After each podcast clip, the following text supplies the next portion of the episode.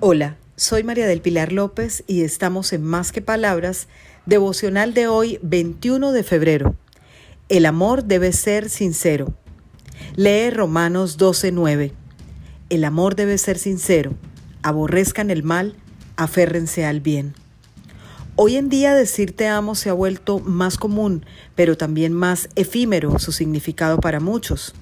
Una pareja lo escribe una y mil veces en el chat, en un mensaje, en el pie de una foto, pero ¿qué tanto están dispuestos a permanecer juntos en las buenas y en las malas?